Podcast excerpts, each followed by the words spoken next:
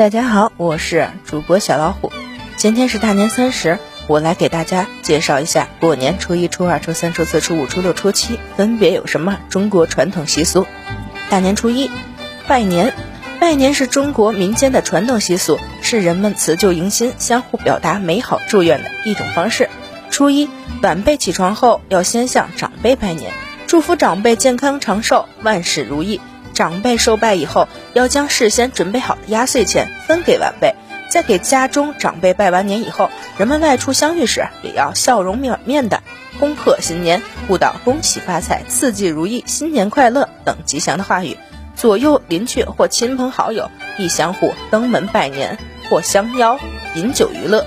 大年初二，回娘家，出嫁的女儿会带着丈夫及儿女回家拜年。这一天回娘家的儿女必须携带一些礼品和红包分给娘家的小孩，并且在娘家吃午饭。大年初三，烧门神纸，旧时初三日夜把年节时的松柏枝及节前所挂门神门法等一并焚化，以示年已过完，又要开始迎生。俗谚有：烧了门神纸，个人穷身里。大年初四。迎神接神，年初四是诸神由天界重临人间之时，有送神早、接神迟之说。所谓送神要一大清早开始，而接神放在下午也未迟。贡品方面，三生水果、酒菜要齐备，还要焚香点烛、烧金衣。老板若想将某人炒鱿鱼，此日就不要请他来拜神。从初一到初四，商店闭门歇业，妇女不用针线。大年初五祭财神。南方人在正月初五祭财神，民间传说财神即五路神，所谓五路指东南西北中，意为出门五路皆可得财。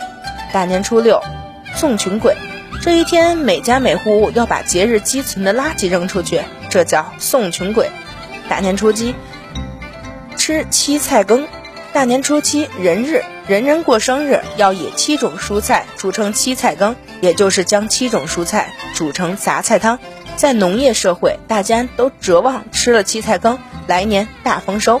人日吃了七菜羹，也代表新年已落。